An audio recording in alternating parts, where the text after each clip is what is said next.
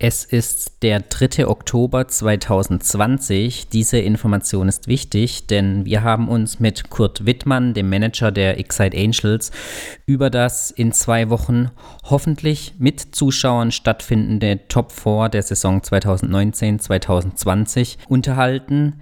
Das Top 4 wird in Nördlingen stattfinden. Wir möchten darauf hinweisen, dass alle Informationen, die wir hier im Interview aufgenommen haben, zum Stand 3.10.2020 gelten. Wir befinden uns aktuell in einer sehr, sehr schnelllebigen Zeit. Da kann es gut möglich sein, dass die Infos vielleicht schon in einer Stunde wieder überholt sind. Deswegen der Hinweis auf den Aufnahmezeitpunkt. Wir möchten euch darüber nochmal informieren. Behaltet die Social Media Kanäle und alle Informationskanäle der Excite Angels im Blick, wenn ihr Interesse am Top 4 habt. Alle anderen Informationen bekommt ihr im Interview mit Kurt Wittmann hier direkt jetzt im Anschluss. Viel Freude damit.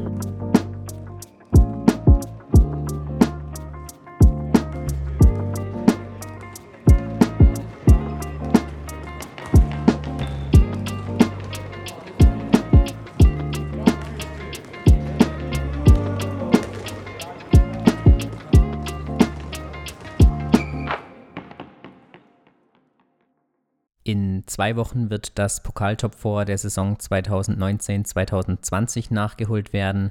Es wird in Nördlingen stattfinden. Da haben wir es uns natürlich nicht nehmen lassen, mit den Offiziellen und Veranstaltern zu sprechen. Heute begrüßen wir dazu Kurt Wittmann. Hallo, guten Morgen, Patrick. Hallo, Kurt.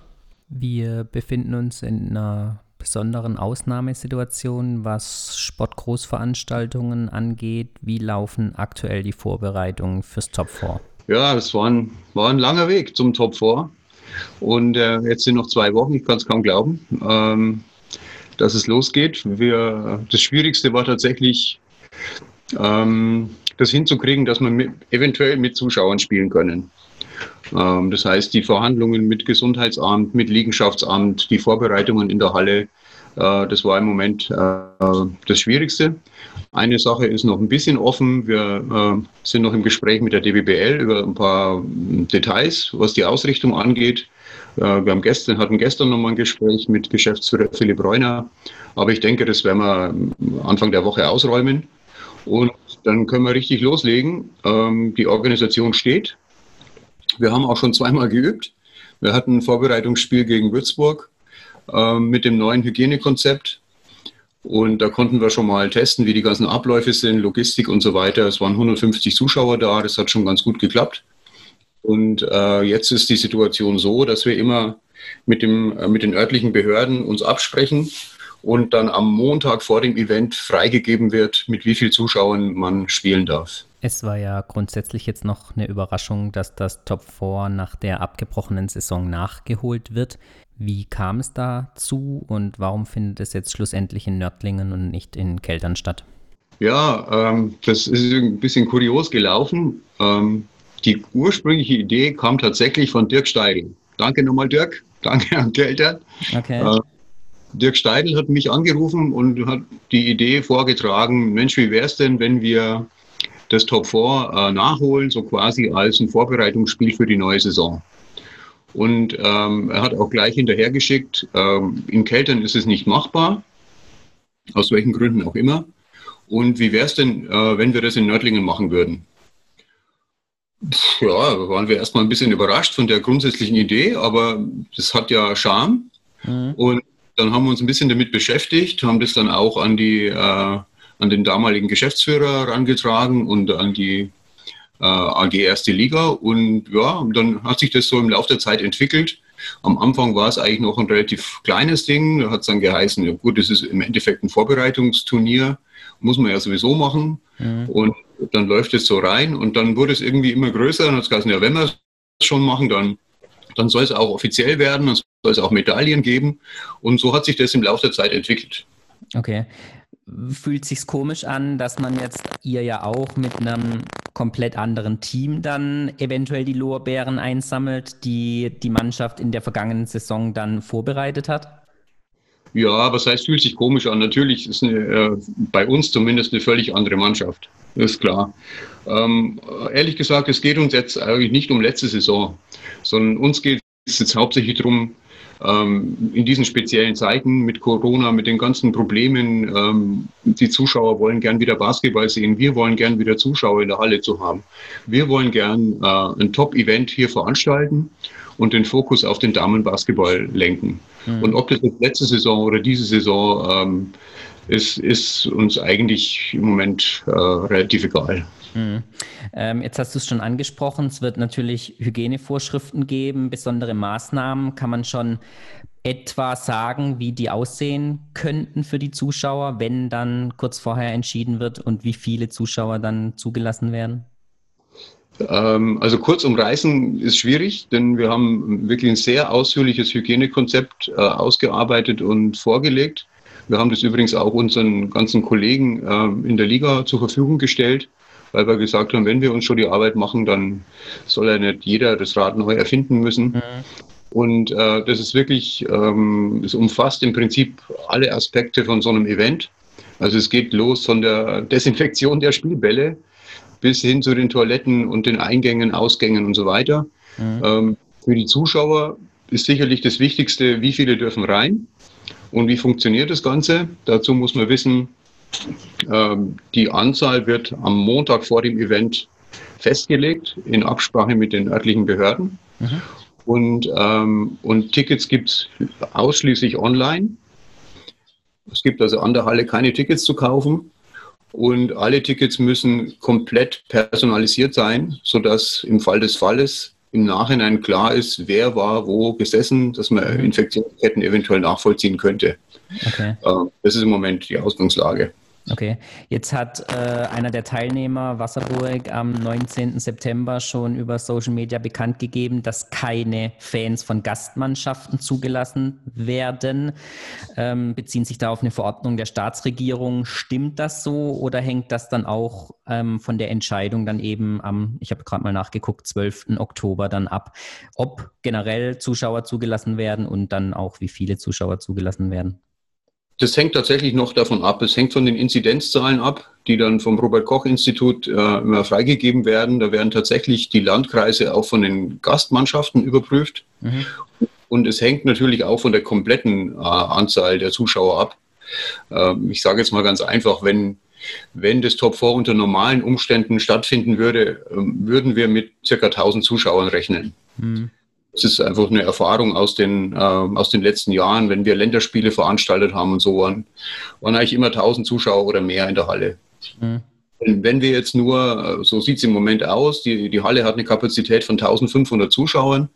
Äh, Im Moment, äh, wenn die Zahlen so wären wie jetzt, dürften wir mit 300 zahlenden Zuschauern äh, arbeiten. Mhm. Und ja, und wie wir das dann aufteilt, ob man dann, ob dann Zuschauer aus Wasserburg kommen dürfen. Wasserburg gehört zum Landkreis Rosenheim, ähm, hat äh, relativ hohe Inzidenzzahlen. Muss tatsächlich am Montag entschieden werden und okay. ähm, will ich jetzt gar nicht vorgreifen. Hm. Wir publizieren das dann so schnell wie es geht. Äh, unsere, ähm, unsere Vorgabe ist Montag 10 Uhr. Okay. Und da werden, da werden wir das dann auf den entsprechenden Kanälen äh, publizieren. Wir wären natürlich froh, wenn, wenn wir möglichst viele Zuschauer hätten. Wir, wir, hätten gern Zuschauer aus, aus Wasserburg, aus Hannover, aus Keltern. Klar, das macht so ein Event ja besonders. Ja. Nur, ja, wir wissen alle, es sind besondere Zeiten. Wir müssen halt die Dinge tun, die wir tun müssen. Das Top 4 in Keltern hätte das erste groß aufgezogene Event äh, des Streaming-Anbieters Sport Total äh, sein sollen. Ist in die Richtung auch was geplant, unter dem schlimmst anzunehmenden Fall dann auch, äh, wenn gar keine Zuschauer zugelassen wären? Ja, da sind wir in Gesprächen. Es ist äh, kommende Woche auch nochmal äh, ein Gespräch mit Sport Total, mit Alexander Neyer geplant und dem Geschäftsführer. Es geht darum, dass wir ähm, Du kennst ja wahrscheinlich unsere, unser Streaming-Angebot. Wir, haben, fahren ja ein bisschen einen anderen Weg. Wir haben ja. diese automatisierte Kamera nicht in der Halle. Wir haben einen eigenen Anbieter, BGB Movie, äh, die wir bezahlen. Äh, und der wird auch, der Martin Wiemann ist dort der Geschäftsführer, hat schon versprochen, er wird äh, eine große Übertragung machen mit drei Kameras äh, mit entsprechenden ähm, Grafiken, mit Kommentatoren natürlich. Also es wird eine, wird eine sehr, sehr gute Übertragung sein. Mhm. gerade im Hinblick auf wenig Fans, die erlaubt sind, gerade im Hinblick auf die Fans aus Hannover, die vielleicht, die wahrscheinlich den Weg nach Nördlingen scheuen. Mhm. Da werden wir also hohe Qualität anbieten. Und es ist auch gerade ähm, so ein Versuchsballon im Gespräch, ob man nicht mal versucht, sowas auch über ein Bezahlmodul anzubieten. Würde bedeuten, ähm, dass diejenigen, die sich einloggen, zum Beispiel eine Größenordnung von drei Euro für einen Tag bezahlen. Okay. Einfach um äh, die Kosten, die wir haben, da ein bisschen äh, aufzufangen. Denn wir, mhm. wir steuern natürlich einem Event entgegen, wo wir eventuell in ein Defizit reinrutschen, wenn wir gar keine Zuschauer haben. Mhm. Um das ein bisschen abzupuffern, aber auch um einen neuen Versuch zu starten, äh, wenn man hohe Qualität anbietet, ob da eine Akzeptanz da ist und ob Zuschauer dann bereit sind, äh, ein bisschen Geld auszugeben. Mhm. Okay, dann sind wir natürlich gespannt, ähm, wie das Top 4 stattfinden wird ähm, und auch hoffen wir, dass Zuschauer zugelassen sein werden. Ähm, du hast eben jetzt schon angesprochen, ähm, im November letzten Jahres waren Länderspiele in Nördlingen. Jetzt gibt es im November ein neues ähm, Nationalmannschaftsfenster. Ähm, da wird auch von den bekannt mittlerweile bekannten Bubbles gesprochen. Nördlingen hat jetzt einen Testlauf mit einem Top 4. Wer Gibt es eine Überlegung bei euch, eventuell so eine Bubble in Nördlingen für die deutsche Damennationalmannschaft dann anzubieten, dass die zwei Länderspiele, die da dann anstehen, vielleicht sogar wieder in Deutschland und dann bei euch in Nördlingen stattfinden? Du erzählst mir gerade Neuigkeiten, ich finde es super. äh, nein, es gibt keine Überlegungen in der Richtung. Ich habe schon mal was angedeutet gehört. Es wird ganz interessant, weil sich zum, zum Top 4 nach Nördlingen äh, hat sich das komplette DBB-Präsidium angesagt. Die werden also äh, auch eine Sitzung hier ab, ab Donnerstag in Nördlingen veranstalten. Mhm. Ähm, und vielleicht erfährt man im Zuge dessen ja ein bisschen mehr. Äh, ich denke, da wird auch mal ein Gespräch stattfinden. Es zeigt auch, ähm, dass der Deutsche Basketballbund jetzt äh, wirklich auch die Damen mehr in den Blick nimmt. Ich glaube, das ist ein deutliches Zeichen, wenn das Präsidium des DBB äh, sich bei einer Damenveranstaltung komplett trifft und, und präsent ist. Es ist auch eine, eine Pressekonferenz geplant. Und äh, wir freuen uns drauf und was da draus sich dann entwickelt, äh, werden wir sehen. Also über eine Bubble-Länderspiel, ehrlich gesagt, wir haben im Moment so viel Arbeit. Äh, ist eine interessante Idee. Hat bestimmt Charme, aber mal gucken. Okay. Wenn wir jetzt losgelöst vom Top 4 generell auf die Saison aus Sicht von euch, den Excite Angels, schauen, ähm, du hast eben schon angesprochen gehabt, komplett neues Team, eine der Top-Leistungsträgerinnen von euch, wenn nicht sogar eine der Aushängeschilder der Liga mit Luisa Geiselsöder, spielt nicht mehr bei euch. Ähm, was erwartest du dir von der kommenden Saison? Also zunächst mal zu Luisa muss man ja sagen, ähm, wir sind ja mega stolz. Ne? Äh, eine Spielerin wie Luisa Geiselsöder, die äh, mit 15 äh, Jahren nach Nördlingen gekommen ist, die wir hier ausgebildet haben, also dass die so einen Weg nimmt, dann bis in die, die Spitze des Weltbasketballs sozusagen, äh, das macht uns dermaßen bolle stolz, ja. dass wir sagen, wir machen da nicht alles falsch. Ja.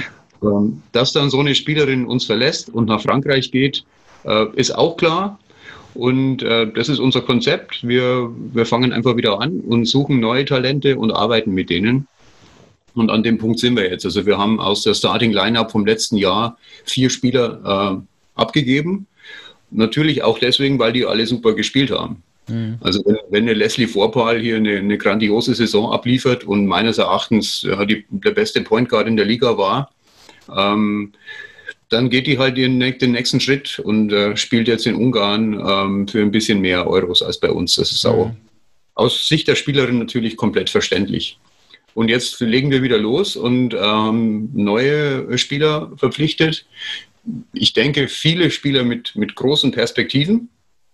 Ihr hattet zuletzt die Selma Jesilova im Interview. Ich bin ja, ich oute mich jetzt hier mal, ich bin ein totaler Selma-Fan. Ja. Und Selma hat eine große Entwicklung vor sich. Nur wir dürfen jetzt die äh, junge 18-jährige Selma Jesilova nicht messen an Leslie Vorpal. Mhm. Ja, wir dürfen die Mannschaft, die wir jetzt haben, zu Beginn der Saison nicht messen an der Mannschaft, die wir letztes Jahr am Ende der Saison hatten. Äh, da steckt noch unglaublich viel Arbeit drin. Wir haben mit Coach äh, Toni Imre einen Coach, der super arbeitet mit den Spielern, der die entwickelt. Und die Zeit müssen wir ihm auch geben. Also es wird, wir, wir backen erstmal kleine Brötchen Wir haben Geduld, wir werden zuschauen, wie die Mannschaft sich entwickelt. Und ähm, ja, insofern sind wir relativ gelassen. Mhm. Gibt es dann, auch wenn kleine Brötchen gebacken werden, eine Vorgabe, was man definitiv erreichen will? Heißt es im ersten Moment Playoffs und dann alles drüber hinaus ist das Besondere oder sagt man, man möchte klar wieder unter den Top 4 ähm, im deutschen Damenbasketball landen? Nein, es gibt keine Vorgabe. Es wäre jetzt eine Plattitüde zu sagen, wir wollen äh, erstmal nicht absteigen und dann die Playoffs erreichen und so. Klar, das wär, äh, sagt man ja immer so. Ne? Ähm, tatsächlich ist die Mannschaft, so wie wir sie jetzt zusammengestellt haben, eine, eine, ähm, ein Projekt, eine Zukunftsmannschaft. Ähm, und wir werden sie nicht an irgendwelchen Tabellenplätzen in der laufenden Saison messen. Mhm. Wir waren ja auch übrigens äh, zusammen mit ein paar anderen Vertretern, äh, Kollege Jansson aus äh, Freiburg, dafür, dass die kommende Saison, die jetzt anlaufende Saison ohne Abstieg gespielt wird. Mhm. Einfach unter dem Aspekt Corona. Äh, alle mussten sich neu sortieren. Wir wussten nicht, äh, kann man, kann man überhaupt Amerikaner holen? Äh, wie sieht es finanziell aus? Wie sieht es mit den Sponsoren aus? da war unsere Herangehensweise, wir spielen so deutsch wie möglich und, ähm, und suchen Spieler, die sich entwickeln können. Ja. Wenn wir das hätten machen können ohne, ohne eine Abstiegsgefahr, wären wir sehr froh gewesen. Mhm. Leider gab es dafür keine Mehrheit. Okay, damit müssen wir jetzt leben. Ähm, aber wie gesagt, wir, wir haben keine Vorgaben, was die laufende Saison angeht. Aber wir haben große Ziele mit der Mannschaft, wie sie jetzt dasteht. Mhm. Ich glaube, es ist, die, ist eine Mannschaft der Zukunft viele Spieler mit, mit Perspektive und äh, wir werden das beobachten und schauen, was passiert. Hm. Sind dann einige der oder ein Großteil der Perspektivspielerinnen auch mit Verträgen ausgestattet, die über eine Saison hinausgehen, dass man eben das dann auch weiter verfolgen kann und nicht nur nach einem Jahr sich wieder quasi bei Null oder bei drei Schritten zurück dann orientieren muss und wieder bei von vorne beginnen muss? Ja, ist tatsächlich so. Die meisten Verträge, die wir abgeschlossen haben, haben äh, zumindest eine Option äh, auf, äh, auf ein zweites oder ein drittes Jahr mit. Mhm drin, ja. Hm. Wie wichtig sind dann so Verpflichtungen wie Levke Brodersen, die ja sicherlich nicht als per Perspektivspielerin gilt, sondern als eine gestandene im deutschen Damenbasketball, auch Nationalspielerin? Mega wichtig. Levke ist äh, eine meiner Lieblingsspielerinnen. Sie ist eine, eine Spielerin, die, die, die Levke ist ja nicht alt. Levke ist ja eigentlich noch eine junge Spielerin mit mhm. 25. Nur wir, gefühlt ist sie schon seit einem Jahrzehnt in der Liga. Und ähm, Levke ist für mich ein, ein, zentraler Punkt in der Mannschaft. Und tatsächlich ist Levke immer noch eine Entwicklungsspielerin. Ich glaube, dass Levke ihren Zenit nicht erreicht hat. Und dass sie, das weiß sie auch selber, äh, deswegen, das war auch ein Grund, warum sie sich für uns entschieden hat. Mhm. Ähm, sie hatte natürlich Angebote von überall her, aber sie kennt, äh, sie hat unseren Trainer kennengelernt. Das ist ein, äh, ein Coach, der Spieler massiv fordert, hochintensiv trainiert. Und ich glaube, das ist genau die Herausforderung, die eine Levke Brodersen braucht, um den, wirklich den nächsten Schritt zu gehen und nochmal auf eine, auf eine höhere Stufe zu kommen. Um, auch Levke hat große Ziele. Und äh, sie stellt sich der Herausforderung jetzt ähm, hier, Kopf der Mannschaft zu sein, ein Team zu führen als Starting Point Guard und sich selber nochmal einen Schritt nach oben zu entwickeln. Mhm. Jetzt sind beim Top 4 dann in zwei Wochen eigentlich vier der absoluten Top-Mannschaften aus der DBBL vertreten. Wenn man jetzt aus Sicht von Nördling das gewinnen würde, geht man dann als einer der Favoriten in die Saison, auch aus Sicht der anderen Vereine? Oder wen sieht man in Nördlingen als den absoluten Favoriten in dieser Saison? Also, Patrick, ich muss dir ehrlich sagen, das klingt vielleicht jetzt komisch, aber ist mir eigentlich völlig egal. wir freuen uns jetzt auf das, wir freuen uns auf das Event. Wir freuen uns auf jedes Spiel, das wir spielen können mit Zuschauern. Ähm, wir sind für alles offen. Wir werden natürlich versuchen, das Halbfinale zu gewinnen gegen, gegen Wasserburg. Klar, das alte bayerische Duell, das wir seit, äh, seit vielen, vielen Jahren spielen. Wir freuen uns drauf. Und äh, wenn wir es gewinnen, werden wir genauso mit demselben, mit derselben Energie ins Endspiel gehen, gegen wen auch immer. Ja. Und Favorit hin oder her, pff, egal. Wir spielen. Okay. Ich glaube, das sind schöne Abschlussworte. Ähm, dann bleibt uns nur zu sagen, dass wir die Daumen drücken, dass alles so, wie ihr euch vorstellt, ähm, stattfinden kann, dass Fans zugelassen sind und wir freuen uns dann auf vier schöne Spiele an dem Wochenende und möge der Beste gewinnen. Super Schlusswort. Vielen Dank, Patrick.